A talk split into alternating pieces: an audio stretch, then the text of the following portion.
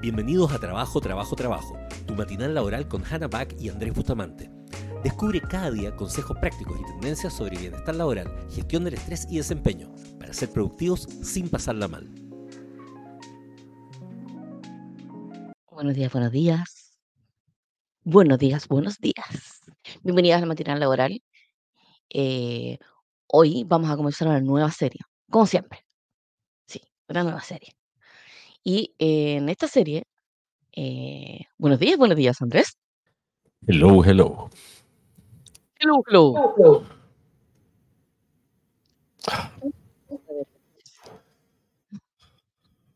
¿Por qué tengo eco?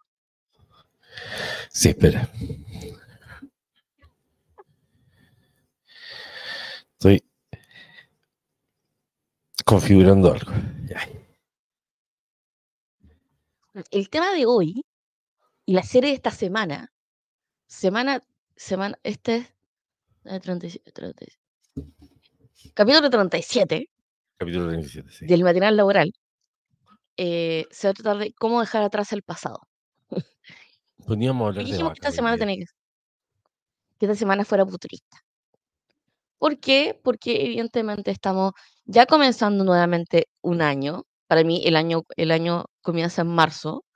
Antes de eso es como un espacio temporal donde en realidad nadie sabe lo que está haciendo.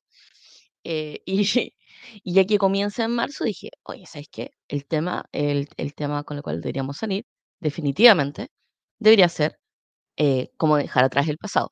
Corporativamente hablando, no estamos hablando de dejar de abandonar a los ex o, o no sé, qué cosa, qué cosa personal podría ser el pasado. Superar los Trabajo, trabajo, traumas. trabajo. Sí. No, estamos hablando específicamente de cómo dejar atrás el pasado en el mundo laboral. Eh, o sea, cómo dejar de ser, o sea, cómo dejar la- las cosas antiguas. ¿cachai? Porque algunas veces no es que no tengamos acceso a las cosas nuevas, eh, no es que no tengamos acceso al futuro, simplemente como que estamos como muy apegados a las cosas, eh, no quiero decir tradicionales, porque tradicionales no es la palabra, pero no queremos dejar las cosas anticuadas. Cosas que sabemos que están viejas, pero pea, pero ¿por qué, por qué las vamos a dejar? Ya. Andrés, ¿qué es lo primero que se te ocurre cuando yo digo anticuado en el mundo laboral? Eh, a ver, yo creo que dentro de las cosas que, que, que- que me parecen como anticuadas, tal vez, es cuando, yo creo que está pasando harto ahora, eh, con el tema de la, del- de la vuelta del trabajo remoto. Como que siento que hay ¿Ya? algunas, eh, que a veces pasa que las empresas eh, quieren volver al trabajo no remoto, pero ¿Ya? que la razón de fondo es la anticuada, en el sentido de que es como, eh, si bien yo, yo, yo comparto que, a- que a veces el trabajo presencial es súper importante y todo, como que eh, si hay una elaboración al respecto, me parece bien, pero cuando es porque hay que volver a lo tradicional, de hecho se usa esa frase como ah, volver a lo tradicional y lo, y lo he visto muchas eh, empresas que están como lidiando con este tema del trabajo híbrido. Entonces como que en el fondo cuando, las organiz- cuando la organización del trabajo como concepto se piensa desde las formas en que se funcionaba antes.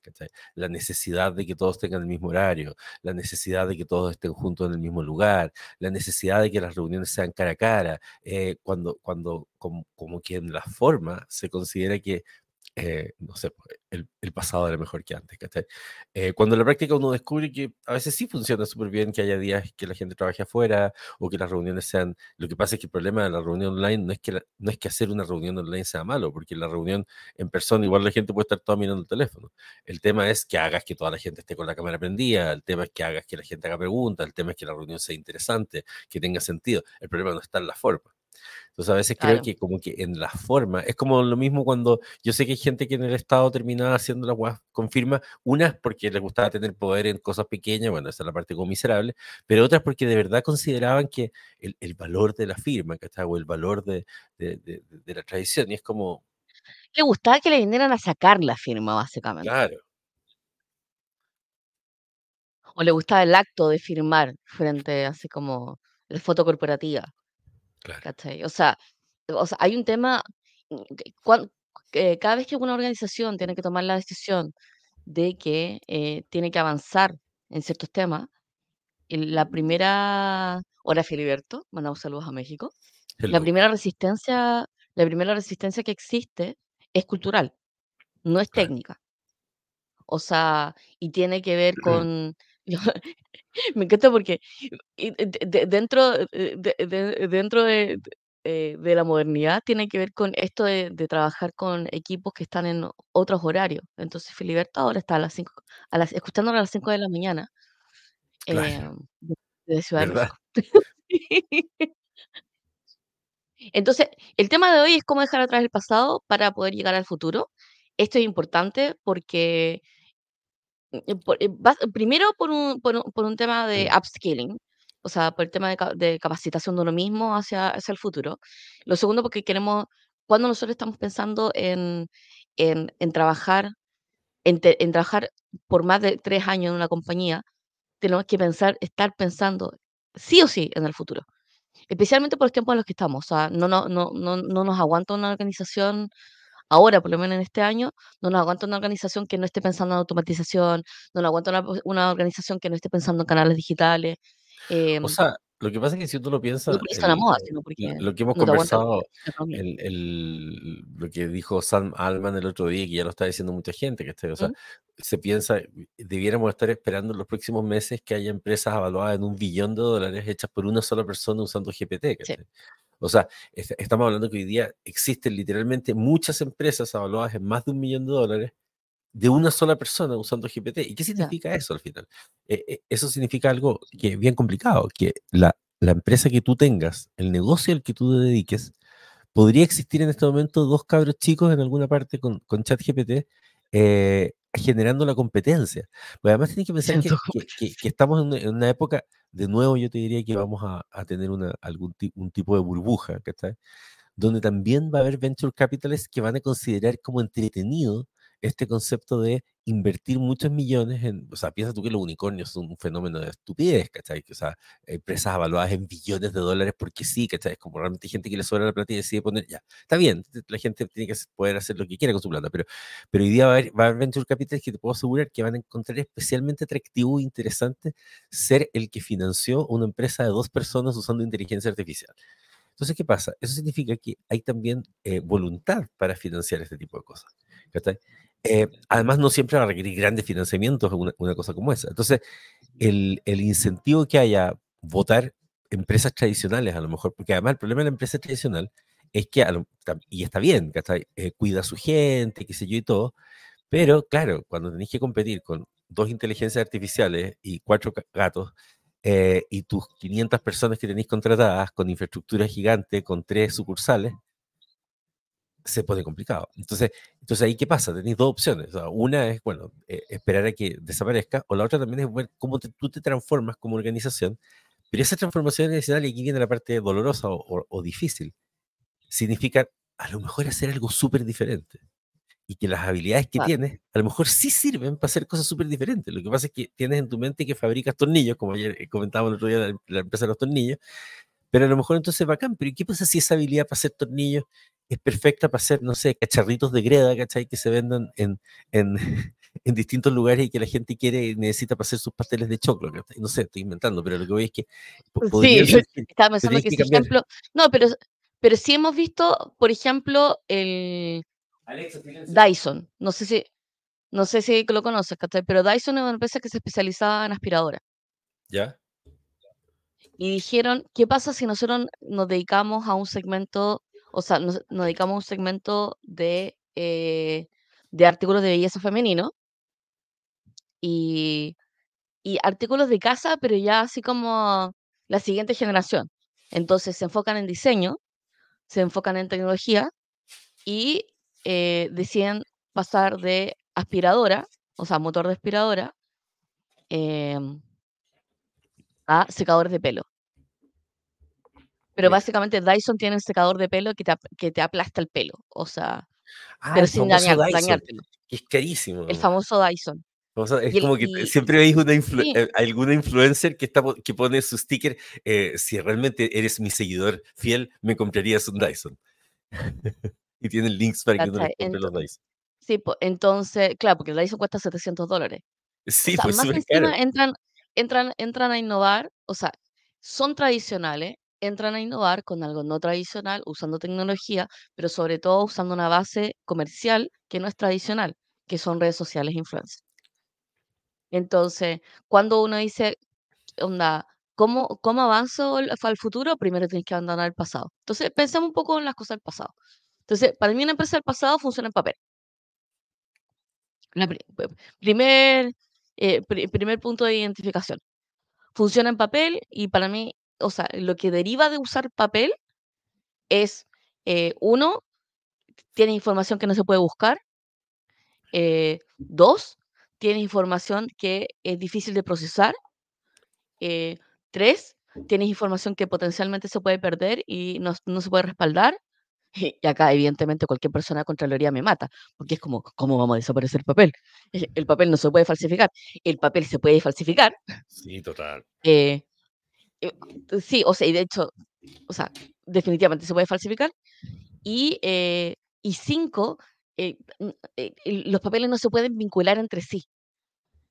Entonces, inclusive cuando la gente dice, no, pero tengo todo ordenado en mis carpetas, sí, pero no puedo vincular tu carpeta de ventas con la carpeta de operaciones. Y ya que no los puedo vincular, o sea, como uno a uno, porque te desordenaría la carpeta y el de operaciones también se va a enojar porque su carpeta está desordenada, esa información técnicamente la registro, pero no existe.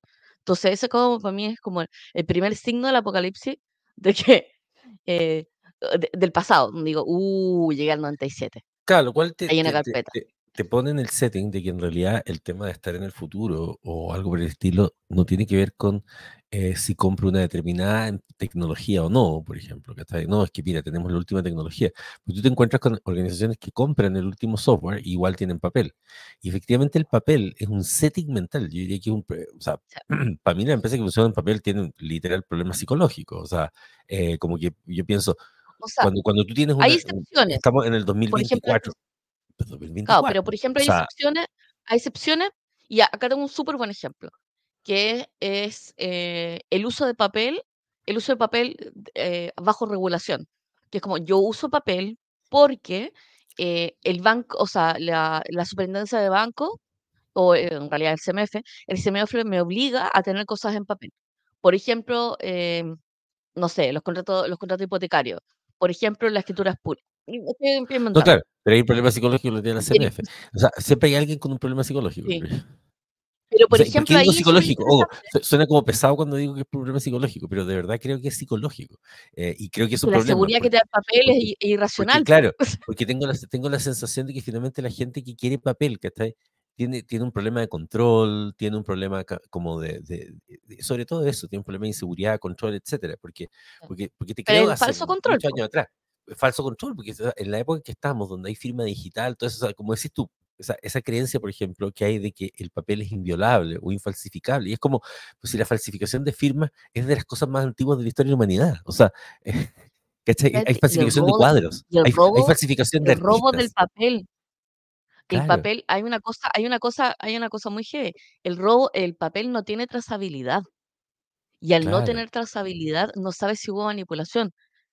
Y el papel tampoco tiene versionamiento, a menos de que tenga un sistema de control físico de versionamiento de papel. Exacto. Entonces es como, entonces, a mí me ah, parece que, que, que es mm, súper choro que hayas nombrado el tema del papel, porque no sé si te acuerdas de la historia de los M&M Café. Para, para los que no se acuerdan, no sí, conozcan la historia, eh, el, el, el grupo Van Halen, eh, el, el representante, eh, en los contratos de, que hacía de, de los conciertos, eh, tenía una cláusula en el contrato. Entonces, básicamente decía lo siguiente, mira, nosotros antes de empezar cualquier concierto, eh, pedimos que haya cada cierta cantidad de metros un bowl con M&M. Eh, los M&M son estas pequeñas pastillas de, con chocolate adentro y todo. Eh, no puede haber ninguno café. Tienen que poner de todos los colores, pero tienen que eliminar cualquier café que haya. Entonces, el tema es que si nosotros revisamos los bowls y encontramos siquiera un M&M café, podemos cancelar el concierto sin devolución de dinero. Entonces, muy interesante porque, bueno, eh, la- las pocas veces que, que pasó, eh, el- en general no, no, no, no hacían eso, hacían el recital igual, pero, pero básicamente, ¿cuál era el, el, el racional detrás de esto? Que eh, las veces que encontraban un, un M&M café, siempre encontraban que había alguna falla, que había algo que era peligroso, que había un foco que estaba suelto o algo por el estilo, porque en el fondo la pregunta es, bueno, si no tienes la capacidad de, eh, de seleccionar, ¿no es cierto? O sea, estáis está arriesgando millones de dólares de pérdida y aún con ese riesgo no fuiste capaz de eh, ser suficiente cuidadoso para que no haya un M&M café, claramente puede haber otro tipo de riesgo. Para mí el tema del papel es lo mismo, porque si uno lo piensa, cuando una empresa, eh, una gerencia y todo, toman la decisión de dejar tranquilamente que sigan ocurriendo cosas en papel, y no me refiero a las cosas regulatorias, sino que me refiero a que las órdenes de compra, no sé, qué todo eso, las posibilidades de que se queme, son, o sea, las posibilidades de que se eche a perder el negocio, como decía Hanna, lo más importante, ese dato no existe, ¿no? o sea, el, no, no puedes gestionar datos, no puedes generar indicadores a partir de papeles. Entonces, eso es un síntoma, ¿cachai? Que de, de, un montón de otras cosas espantosas que van a pasar. Entonces, lo más probable es que esa empresa termine quebrando o, o desapareciendo, ¿no es cierto? Entonces, evidentemente hay un problema, entonces ahí digo que es un problema psicológico, porque evidentemente un gerente que acepta que eso ocurra, que deja, porque al final siempre es como no, porque suena muy costoso arreglarlo, pero va a ser mucho más costoso cuando no ten, porque no tenían datos, no puedan tomar decisiones, etc. Son las prácticas, son las prácticas sobre el papel lo que uno dice, ah, mmm, 1997. Lo otro, eh, lo otro que me parece que también es una gestión anticuada, y acá les va a doler a todos, es la gestión del el trabajo vía correo. Oh, eso lo encuentro anticuado 2010. claro, Y le pongo año, y le pongo año para que la gente no se sienta tan mal. claro, Entonces, ¿qué, la, qué es como la gestión eh, vía correo? La gestión vía correo significa que la evidencia del trabajo, la coordinación del trabajo, inclusive la gestión documental, pasa vía correo electrónico. Entonces, ¿por qué creo que deberíamos dejar el pasado de eso? Porque el costo de gestión vía correo es altísimo. Primero por la cantidad de basura de correo que recibimos, porque evidentemente desde nuestro correo nos inscribimos a cosas y nos llega spam. claro. Eh, y yo diría que onda, Google está, Gmail está cada vez peor filtrando spam. No sé cómo, o sea, o el spam está muy bueno, ¿cachai? O ellos están cada Sí, vez peores, ¿cachai? Filtrando spam, pero está lleno de spam. Y ni siquiera está en la casilla de así como, hola. No, no, no, estamos en la, está en la casilla de, está en la casilla de así como de la que ves ahí. Eh, entonces, ¿por qué creo que deberíamos dejar atrás el, el- el correo? Primero, porque como sistema de gestión documental es pésimo. O sea, te- sí, tengo guardado en mi correo. Y es como, te tienes que acordar de cómo se llama el correo. Te tienes que acordar cuándo te, manda- cuándo te lo mandaron. O sea, ugh. Eh, y más encima te- no, probablemente no vas a tener una sola versión de ese correo, o sea, una sola versión de ese documento. Vas a tener versión final, final, final, claro. final, final, final. ¿cachai? Y así. Entonces, como sistema de gestión, vía correo, súper nono. Eh, No, y aparte que se presta, se presta para que la gente diga, oye, pero es que no me llegó y todo, y es como que no tenéis cómo dudar ni no dudar. Entonces, no es No, oficial pero el cómo llegó, el cómo llegó, igual se puede arreglar, ¿cachai? O sea, o sea, sí. A ver, si tu sistema, si tu sistema de vida está en correo, mínimo que uses las herramientas que tiene el correo para verificar que efectivamente llegaron los correos. No, O olvídate, yo lo he sea, visto, es que, es que ahí es donde está el problema, pues justamente se usa, yo creo que mucha gente usa, y por eso que siempre creo que es un problema psicológico, ah, yo creo que mucha gente gestiona por correo para no tener un marco que les permita hacerse responsable del trabajo, porque al final lo he visto en hartas empresas que utilizan el correo corporativo, y es como, ah, ¿sabes qué? ¿Por qué no me lo envías de nuevo? Porque parece que no me llegó, y como que este concepto de que todo el mundo sabe que a veces parece que no llegan las cosas, porque no sé, porque en realidad hay muchos spam y todo, se transforma en una justificación muy infantil como cuando uno estaba en la universidad, que yo también lo hice alguna vez, de decir que no había llegado el correo, que qué sé yo, la, la DNS o le cambiáis la fecha, lo que bueno, sea. eso es una de las Pero razones de por qué no me gusta la gestión de correo. entonces, claro, entonces la gente, o sea, porque como digo, lo he visto en hartas empresas, me pasa mucho con, no, pues, con clientes, con todo, y es como, Andrés, ¿me puedes mandar de nuevo el correo? Porque sabes que parece que no me llegó, y es como, es obvio que le llegó, ¿cachai? No, y a veces cuando, No, pero cuando entonces espérate, le, espérate. mando la captura, le mando la captura y dice, ah, es que sabes que sabía que hay spam, es que sabes que no sé qué. Ya, pero es que justamente, pero es que justamente por eso digo, el correo no es un sistema razonable de comunicación, o sea, de gestión. Ahora, ¿qué es lo que hemos aprendido nosotros? Siempre tienes que mandar un correo porque es la vía oficial de la compañía. Pero eso no significa que el correo te sirva para gestionar. Lo cual significa, por ejemplo, la gestión de tareas. Es como yo te gestiono una tarea y básicamente te envío una tarea que tienes que realizar y se genera una cadena de conversación, un chat, básicamente. Y entre el ir y el venir, tienes que garantizar que cada una de las idas y cada una de las venidas efectivamente ocurrió. Entonces, el costo de gestión vía correo es o sea, primero en el 2010, porque quien diablo sigue cuestionando el correo, pero el segundo es que no, no te permite tener una trazabilidad de qué es lo que está ocurriendo. No sabes quién, quién efectivamente tomó una tarea, no sabes en qué está cada persona. Es como, no sabes si efectivamente eh, tomar, o sea, están, eh, en qué estado está esa tarea o no. Y tienes que verificar. Y si tienes 35 personas, tienes que verificarlo para 35 veces. Entonces, la gestión bajo correo es del 2010. La gestión bajo correo de un, algo importante es como cosas horribles pueden pasar con correos que se desaparecen. Entonces, em, no gestionan el día a día con correo, por favor.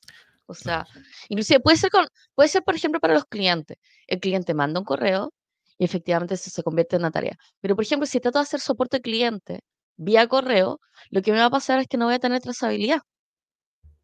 Por ejemplo, en un sistema de ticket de soporte, ese ticket tiene un, una clasificación, tiene una serie de preguntas que realiza el cliente para poder generar el ticket, tiene una alerta, un seguimiento, tiene un proceso de escalamiento y un correo es un correo. Claro.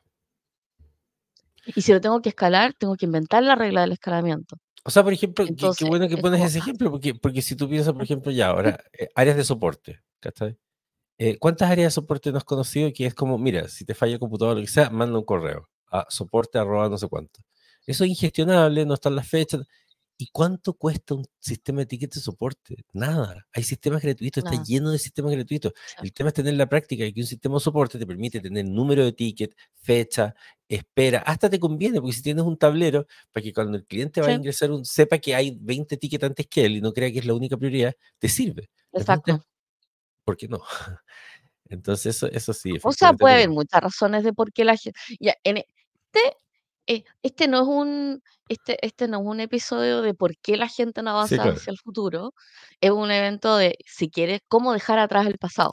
Entonces, estamos mencionando todas las cosas que son del pasado, ¿y por qué las tienes que dejar atrás? Entonces, eh, por ejemplo, el sistema de correo se puede reemplazar con un tablero tipo Asana, tipo Jira, eh, tipo Trello, tipo Planner, tipo... Esta te aguanto un, te aguanto un Google Docs. Ahora, si pensamos en las organizaciones como organismos que está, y, como, y como, ¿Mm? como seres pensantes, entre comillas, la pregunta es, bueno, ¿por qué las personas, por qué los humanos se quedan en el pasado en general? Y una de las razones por las cuales... Esa es una razón. Y la otra también es porque tienen trauma. Entonces, a veces pasa que las mm. organizaciones pasan por un trauma y, eh, y, entonces pasó que, no sé, pues en el año no sé cuánto innovaron con un producto o innovaron con algo y les fue mal. ¿Por qué pasan esas cosas? Entonces de ahí no quieren innovar más. Y hay organizaciones que le empiezan a tener miedo a la innovación por algún mm. desastre que ocurrió, vino un gerente que fue demasiado innovador y dejó una embarrada o qué sé yo. Entonces, no, no, mira, aquí esto ya pasó una vez y entonces aquí por eso somos más, somos más cautos con tal cosa y todo pero esa cautela en el fondo, y está bien, porque efectivamente hay, o sea, obviamente que el estar constantemente cambiando, pensando en el futuro, sí tiene riesgos. El tema es cuando algún riesgo te dejó un trauma muy grande, y hay veces que quedan traumas bien grandes en la organización. Interesante eso. Yo estaba pensando, por ejemplo, en la, en la adopción de los CRM. Entonces, no es que. Eso genera trauma. Mira, por ejemplo, el tema del pasado, el pasado de, el pasado de organizaciones sin CRM es tenemos eh, la información de nuestros clientes en Excel, en distintos Excel, evidentemente, Frankenstein, de distintos años. Eh, tenemos la información de nuestros clientes en el sistema de facturación de financiero. Em, la acción que nosotros realizamos con cada uno de nuestros clientes está en los correos. Y, eh, y ¿qué más? No, y el tema, y el tema de las ofertas también ocurre por correo y también ocurre por correo, pero no tenemos el historial de cliente así como de transacción en un solo lugar. Eso es como además, tenemos, además tenemos vendedores muy buenos que se saben todo de memoria. Y tenemos vendedores que tienen toda la información de la, de la compañía. Y por ejemplo, cuando yo, cuando a mí me ha pasado, me ha pasado, ¿y por qué no tienen esto ordenado? Es como, no, lo que pasa es que eh, tenemos, o sea, eh, cada, cada vendedor tiene su, su, su libertad de contacto y no lo quiere, no lo quiere entregar. No quiere llenar los datos de sus clientes, porque son sus clientes. Entonces, eh, e, e, ese miedo, ese, ese miedo a, no le voy a decir que no tienen razón, por cierto. O sea, efectivamente hay un tema, hay un tema de gestión de datos que sí protege los trabajos. En el momento que tú lo dejas en una computadora, efectivamente es, es posible automatizarlo. Entonces, y lo van a automatizar. Pero eso va a ocurrir contigo sin ti. O sea, yo creo que parte de, parte de la conversación, eh, parte de la conversación de dejar el pasado es cuán, cuán apalancado estoy yo en el pasado, que es la razón de por qué no estoy avanzando hacia el futuro. Claro, pero ahí lo que tú dices, si bien se justifica desde no quiero soltar mi Excel, así que no quiero que esté en un panel. Soy la persona que coordina todos los equipos, eh, soy la persona que, todo, que coordina todos los equipos y tengo todo en mi mente, así que si todo en mi mente está en el tablero, eh, a mí me pueden despedir. Claro. Claro, pero ahí se entiende desde el empleado. ¿Cómo? Ahí se entiende desde el colaborador, empleado, como le queramos llamar. Lo cual nos vuelve a la cosa de siempre, que siempre la culpa es de los gerentes, porque al final del día tú no tendrías ese problema si tú simplemente le dices, mm. que parte de la descripción de tu cargo que tienes que tener la cuestión en el sistema. No es que son mis clientes, bueno, hazme otra empresa con tus clientes. Sí, me va a perjudicar que te vayas a otra empresa con tus clientes, pero no quiero seguir teniéndote si vas a guardar los clientes en una, en una libreta.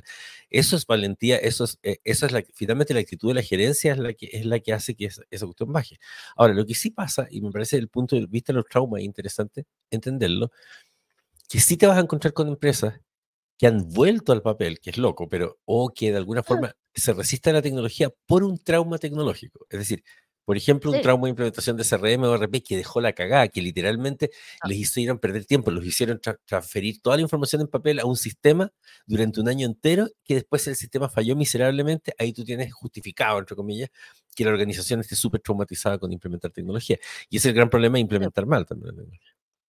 O sea, yo creo que parte, o sea, una, pensando, pensando en cómo dejar el pasado activamente de parte de una organización, es que no tiene que ver necesariamente con la tecnología, sino el, tolerar la, el tolerar las consecuencias de la práctica. Que es como el tolerar, por ejemplo, el no saber la información de un cliente y tener que llamar a alguien para eso. Claro. Entonces, si yo tolero esto como práctica, básicamente voy a tolerar que el pasado siga existiendo. Si yo no la tolero y básicamente digo, oye, ¿sabes qué? Quiero la información del cliente tanto ahora y lo quiero conectado con estos datos, lo más probable que va a pasar es que la organización se tenga que adaptar a, esta, a este nuevo estímulo de la solicitud de información y encuentre una manera para poder resolverlo de mejor manera. Mm. Qué buen punto el que nombras de la tolerancia. Porque al final... en el pasado porque hay una tolerancia en la práctica del pasado. Es que es súper psicológico nuevamente, porque es como pensando siempre como en la, en la, empresa como una organización, como un organismo, porque ¿por qué la gente se queda en relaciones tóxicas? Porque tolera que, no sé, la pareja le falta el respeto una vez, otra vez y otra vez. Entonces al final es una práctica. Lo normaliza.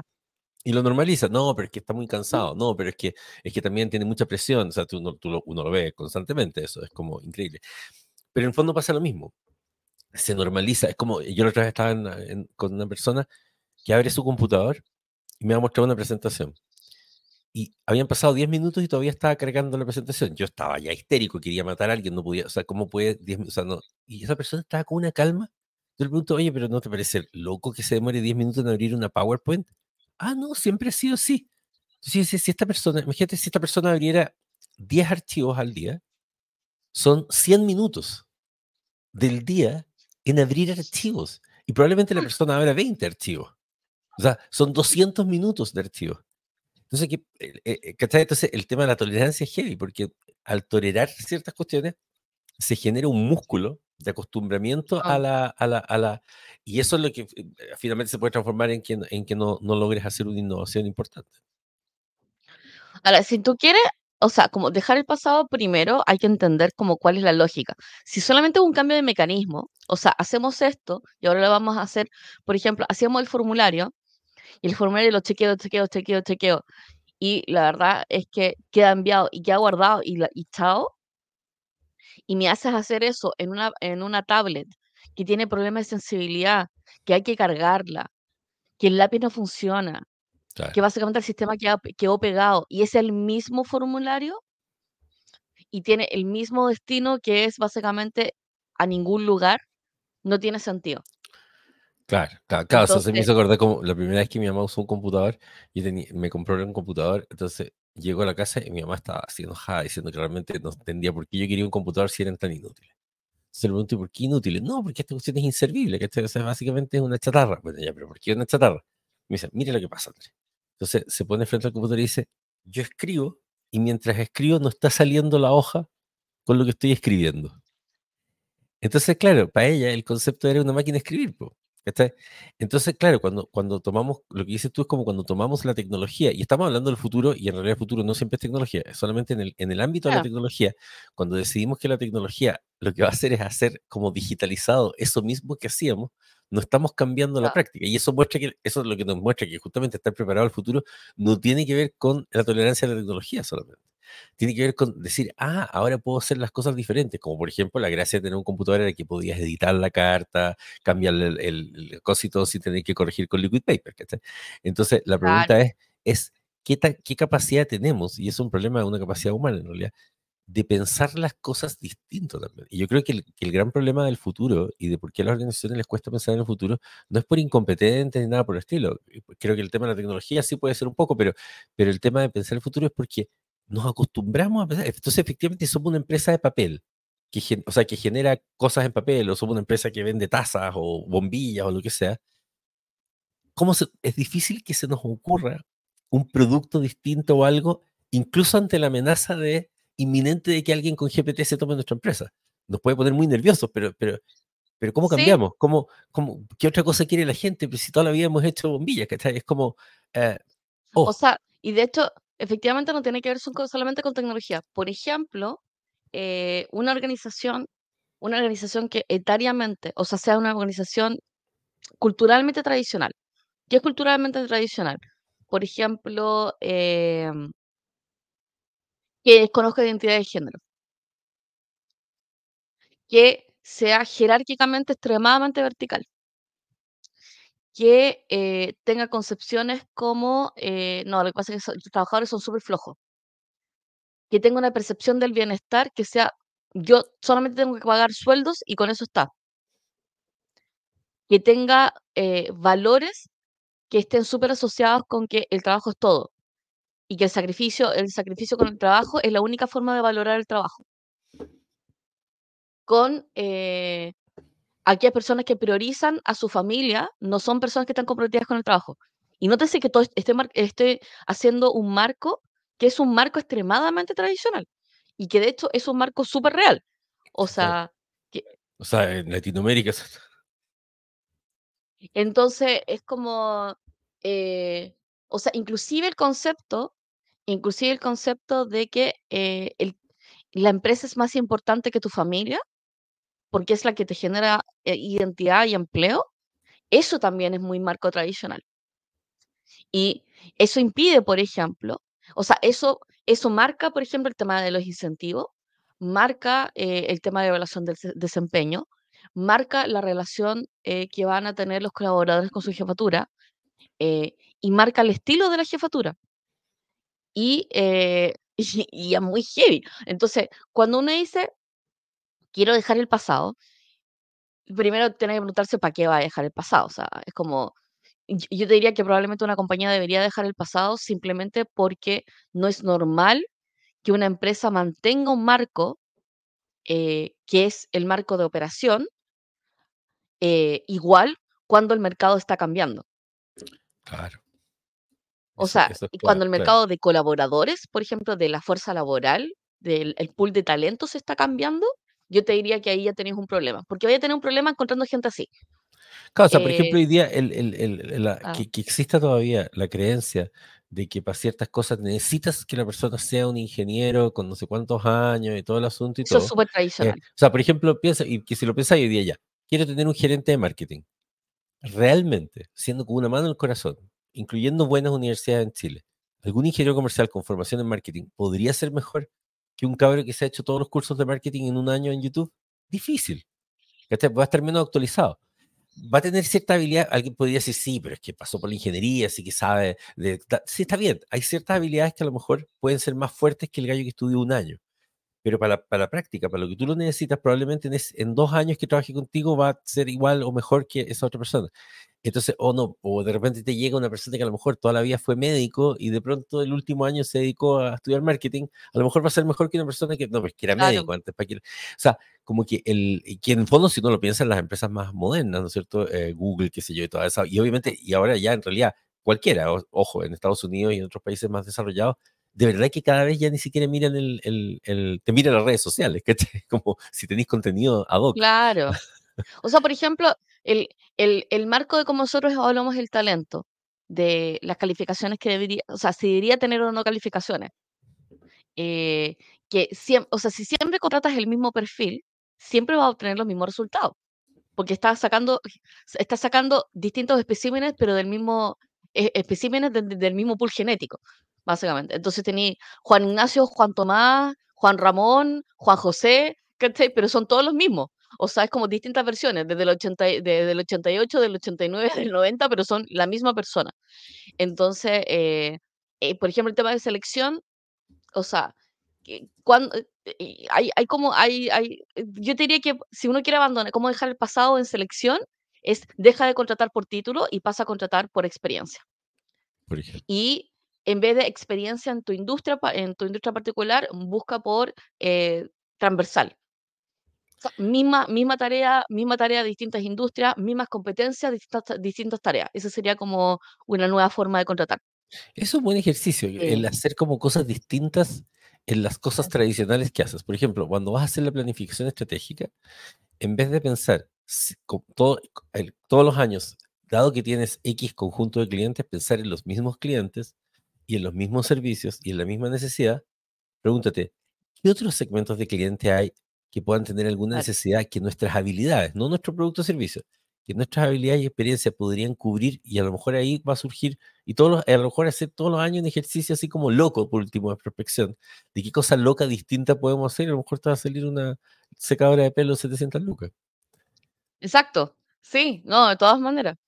Eh, también, o sea, lo otro tiene que ver con, de cómo dejar el pasado tiene que ver con cómo nosotros estructuramos los equipos y cómo estructuramos el trabajo.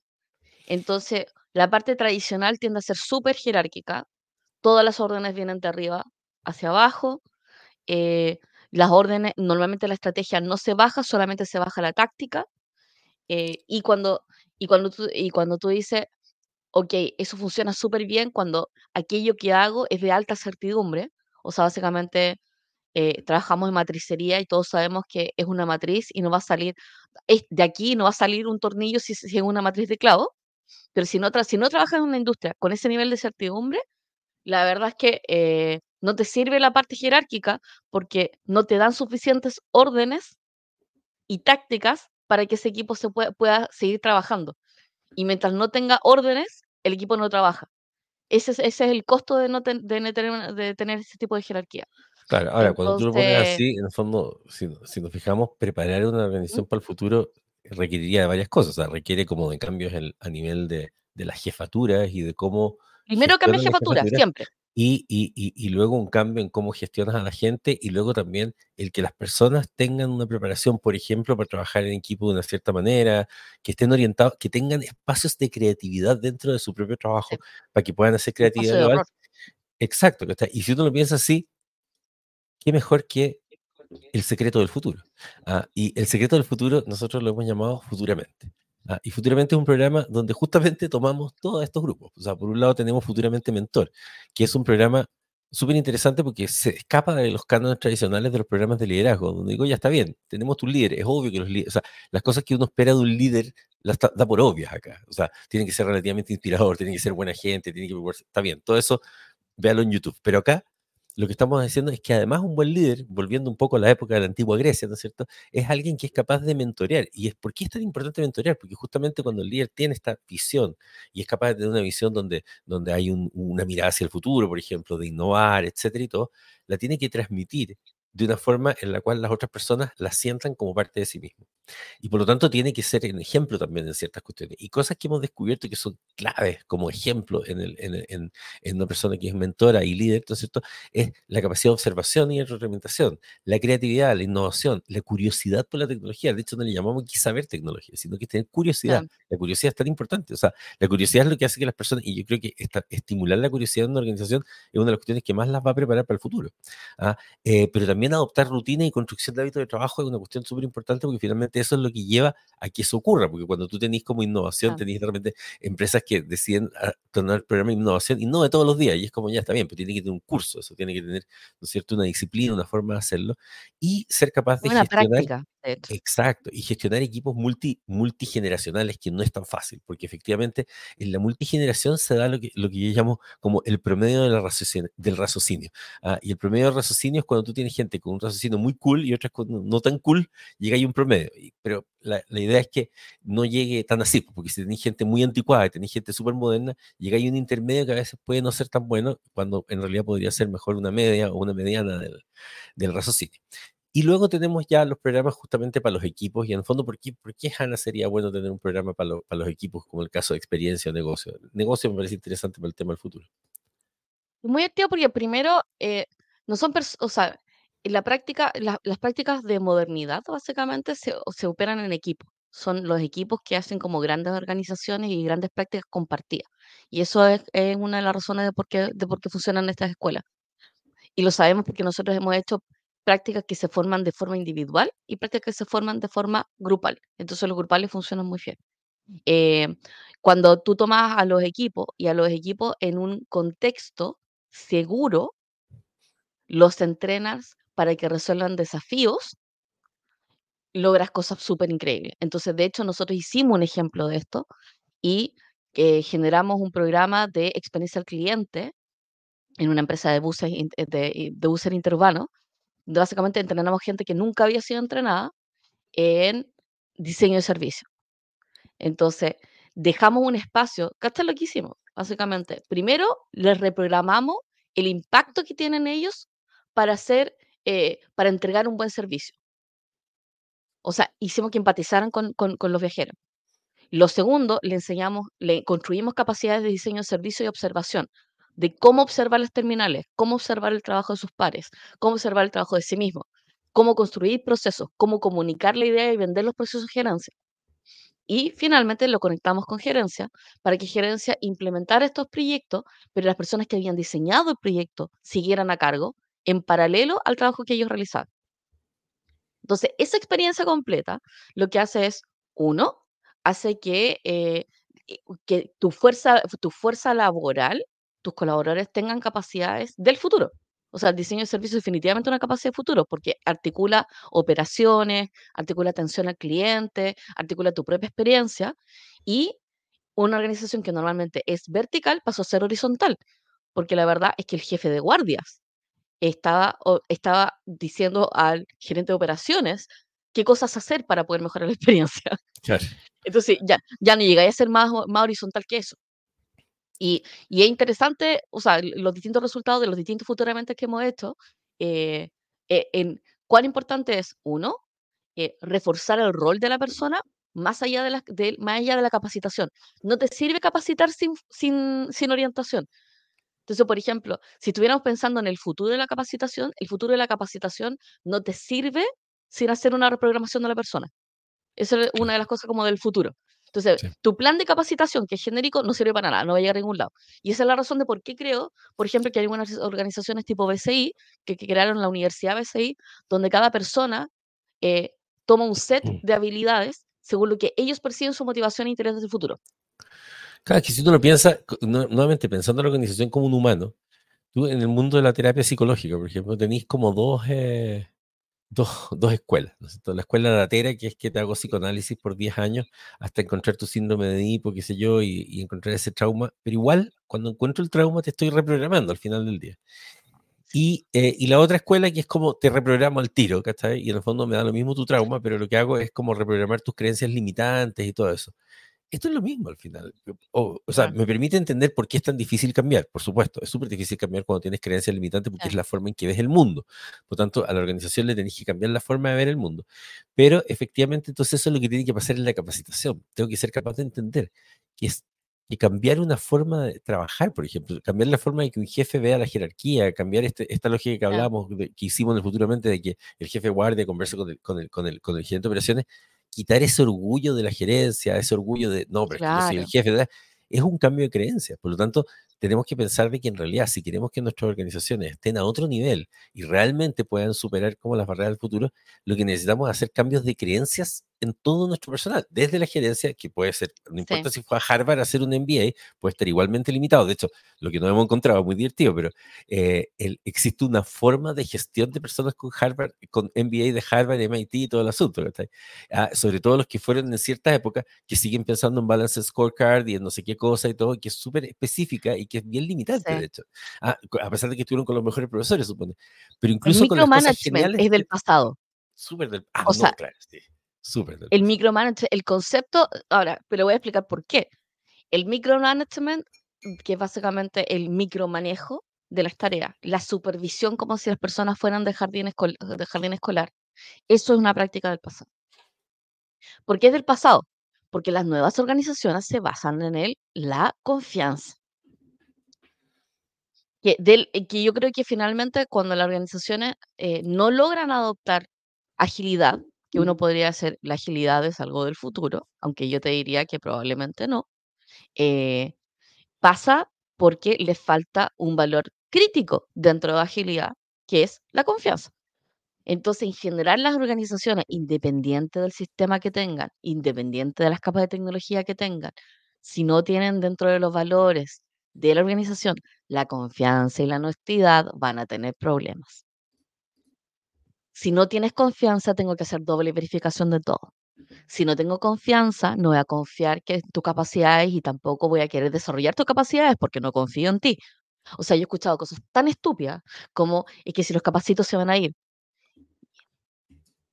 Es como, si no los capacitas se van a quedar. Lo dijo alguien famoso. Y es como, eh, no, es que no los, no los queremos capacitar porque no queremos que se pongan vivos. Y es como, quiere a la gente pava dentro de tu empresa. Es como, no, lo que pasa es que no podemos confiar porque la gente es floja. Y es como, claro, pero si no los dejas hacer trabajo solo, siempre van a ser flojos porque van a esperar que los vengas a revisar. Entonces, hay varias lógicas, eh, varias lógicas que más encima son autoperpetuadas. En el sentido que si tú tienes la lógica y practicas esa lógica, vas a lograr ese resultado. De hecho, me hizo acordar una vez una, chica, esto, es real, Una chica, me, es una amiga mía, me dice, eh, estaba reclamando porque encontraba que su pololo era súper guapo, pero que, que, a veces pensaba que se vería tanto más guapo si fuera menos gordito. Entonces yo le digo, bueno, pero, eh, bueno, él es así, ¿cachai? Ahora, si tú crees que eh, le puede hacer mejor, entonces, porque, ah, además me decía esto después de, que me contaba de que habían ido a hacer una comilona así, con pura comida chatarra. Entonces yo le digo, bueno, a lo mejor cuando se junten ustedes, si eso te importa a ti, puta, no sé, no, no coman tanta comida chatarra. Ah, no, es que igual me gusta que coma harta comida chatarra. Entonces yo, pero a ver, ¿por qué te gusta que comas comida chatarra? Me estás diciendo que te vuelve a que sea un poco gordito. No, lo que pasa es que justamente pues, se vería tan guapo si no fuera tan gordito que me lo podrían quitar con más facilidad. Entonces, por eso igual me gusta mantenerlo gordito. Y fue como. Es lo más tóxico que he escuchado. What the fuck? escuchar. Era, y yo no podía creer, decía, pero tú cachai que se puede enfermar, o sea, es como, o sea, más allá de que se vea más o menos, es como, sí, no, pero es que nadie me tiene que quitar lo mío, y fue como, ya tú tienes issues, ¿cachai? Súper serios, ¿cachai? Como, pero es muy parecido a lo que tú estás diciendo al final. Es como esta cosa de tener, no voy a capacitar a los empleados para que no se vayan, o que se, es como, al final es tóxico porque es peor.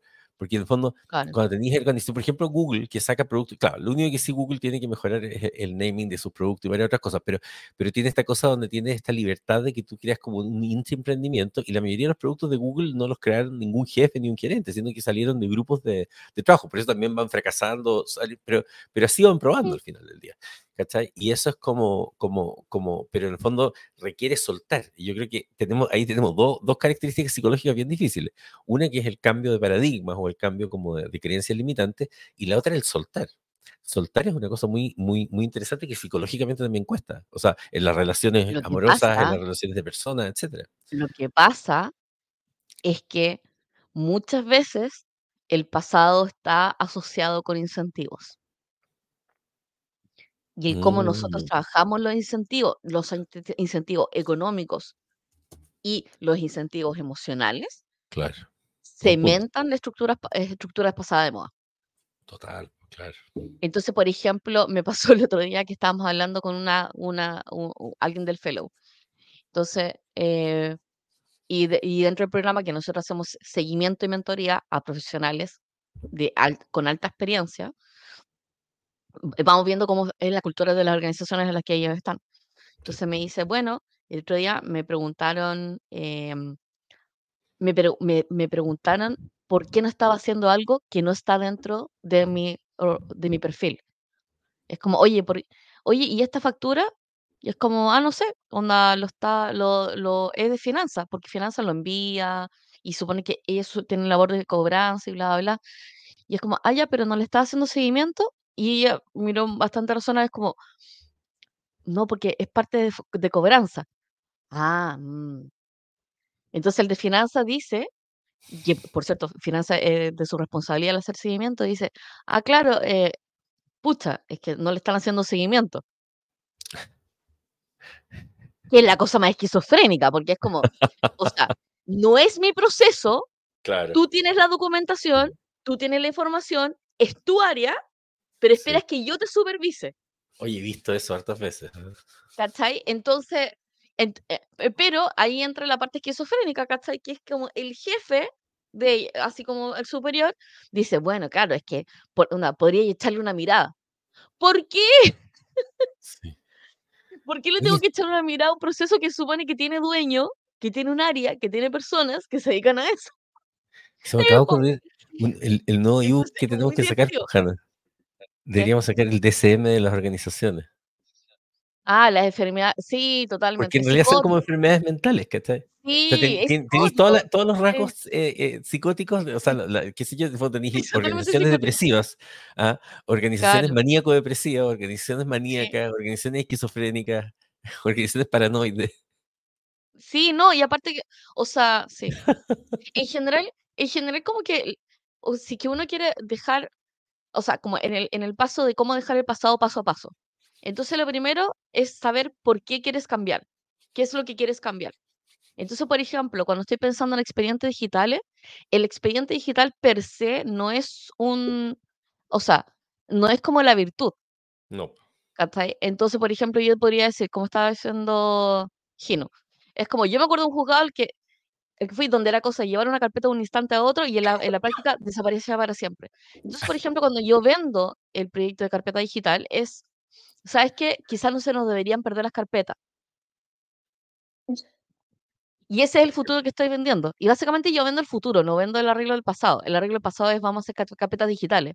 Es como, el futuro es, quizás no se, no deberían cambiar, no se nos deberían perder las carpetas. Y ahí ocurren cosas muy heavy. Entonces, por ejemplo, yo me acuerdo cuando estamos trabajando en Doc Digital, Que el Doc Digital es una oficina de parte solamente para documentos digitales en el Estado. ¿Por qué? Porque detectamos que parte de la digitalización tenía que ver con que los documentos nacieran digitales para que siguieran digitales. Eh, y un gran porcentaje de los documentos en realidad bajaban por, a mano en oficinas de parte y parte de una de las prácticas de oficina de parte era el guardado de números, que es ilegal. O sea, no es que sea ilegal, pero va fuera de la norma. Esto, o sea, va fuera del procedimiento. Y el guardado de números es para poder guardar la fecha en que se emitió un documento. Nuevamente, ilegal. Pero bueno, el punto es que la digitalización de la oficina de parte impedía el guardado de números. ¿Por qué? Porque es correlativo, no lo puedes guardar. Así que si querías guardar, generar, generar un documento, tenías que generarlo en la fecha que correspondía, mandarlo en la fecha que correspondía. No podías guardar el número. Entonces, una vez que se genera, una vez que tú generas la práctica de la oficina, de, la oficina digital, nadie en voz alta te puede decir, no, lo pasa, ¿y cómo vamos a guardar el número? Eh, pero es parte del diseño. Y de ahora en adelante los números van a ser correlativos hasta la fecha que se emite el documento. Punto. Em, y así, así se va procedimiento, se va procediendo al futuro y la gente deja de guardar números que no debería. Em, ahora, yo creo que ante, ante la pregunta de, bueno, ¿por qué queremos el futuro? Yo creo que si viene una pregunta válida, eh, yo sí creo que en el fondo, por lo menos lo mínimo que tienen que hacer las organizaciones es generar eh, mentalidad de cambio. O sea, mentalidad de estar disponible para el cambio. Creo que la, la, eso, sí como, eso, sí que es como obligatorio, como que no, no, no me parece que esté en la lista de cosas que, bueno, pensemos si realmente lo necesitamos o no lo necesitamos. No, no. El, el tener mentalidad de cambio siempre es necesario. Sí, o sea, si, quisiera, si quisieras pasar del pasado al futuro, lo primero que tienes que hacer es cambiar gerentes. O sea, si tienes un gerente que es extremadamente tradicional, o sea, primero, extremadamente vertical, o sea, gerentes de, porque yo soy el gerente, tenés que cambiarlo. Es un gerente que nunca va a cambiar. Si un gerente que, eh, Si es un gerente déspota, tenéis que cambiarlo, porque, o sea, sus ejercicios de poder, su ejercicio de poder básicamente como que van en contra del, del espíritu de una compañía. Si es un gerente que tiende, tiende a ser coercitivo, manipulador o castigador, también tenéis que cambiarlo. Esos son todos rasgos de, de gerencia, eh, de gerencias que van adversas al adversas a resultados, son adversos al riesgo y, eh, y en realidad no. O sea, déspota, déspota, vertical, em, y, y, básicamente con aversión al riesgo, eso es definitivamente una persona que no va a tener espíritu de exploración, no va a tener espíritu de curiosidad y tiene, problema, tiene problemas de trato con la gente. Así que va a tener sí o sí problemas con nuevas generaciones. Sí o sí. O Sí, sea, ni claro. siquiera cuestionable. O sea, y va a transferir hacia Eh, abajo todo ese, todo ese, sí, todo no, ese, y sí, toda esa, toda esa cuestión, ¿cachai? Sí, es como, sí. Y va a premiar ese tipo de actitudes. claro, O sea, sí. Así que, eh, y lo otro es, eh, hay que, hay que, corporativamente, hay que ejercer una mentalidad de cambio. Entonces, corporativamente, ¿qué significa corporativamente? Uno, que tiene que haber canales súper, súper transparentes de cómo presentar nuevas ideas. eh, donde la atribución siga, eh, donde exista la atribución, o sea, que la persona que tuvo una nueva idea pueda mantener la autoría de esa idea. Eh, lo segundo, que esos canales de comunicación de nuevas ideas permitan que esa persona que tuvo la idea sea partícipe de eso.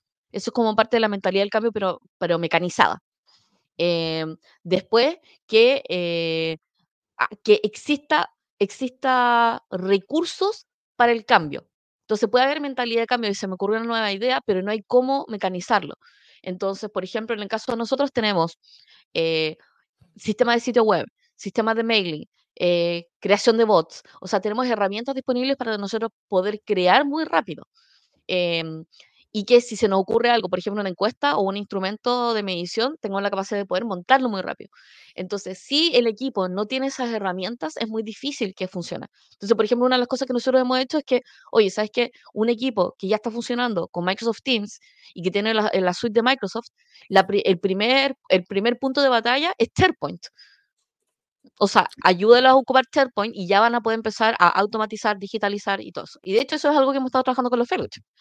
Eh, simplemente usar SharePoint, que ya tienes. Sí, claro. Eh, usar lo que tienes, pero que tiene que haber recursos que se que queden disponibles para Sí, poder eso es lo usar. que es interesante, porque la otra vez en, en una empresa que Ah, estamos justamente ahora ayudando con el tema del futuro, eh, fue interesante porque la primera charla de futuro que les hice, eh, uno de los gerentes levanta la mano y dice, ya, pero por lo que tú me estás diciendo, entonces, creo que lo más sano sería que en vez de que estuviéramos todos tratando de ver, eh, de generar como un proyecto y ver cómo conseguir la plata y todo, deberíamos como tener un fondo de eh, innovación o desarrollo que tengamos la práctica corporativa de innovar, pero que cuando se quiere innovar pase por un comité o lo que sea, pero tenemos esa plata disponible y nos, nos calculamos esa plata. Y era como, eh, claro, eso hace una diferencia tremenda, porque si no, cada vez tenéis que estar versus el tener unos recursos específicos para eso.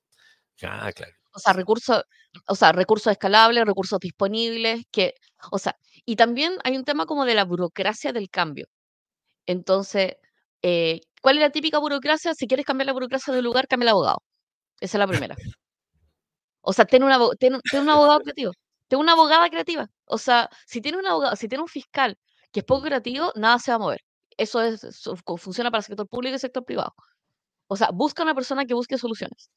Eh, lo, porque también, eh, porque tanto en el sector público como en el sector privado, la gente se resguarda a través de las reglas. Entonces dices como, no, lo que pasa es que la normativa dice eso, ¿cachai? O, no, es que no se, no se puede hacer eso porque, y es como, nosotros inventamos las reglas, o sea, ¿cómo que no se puede? Sí se puede.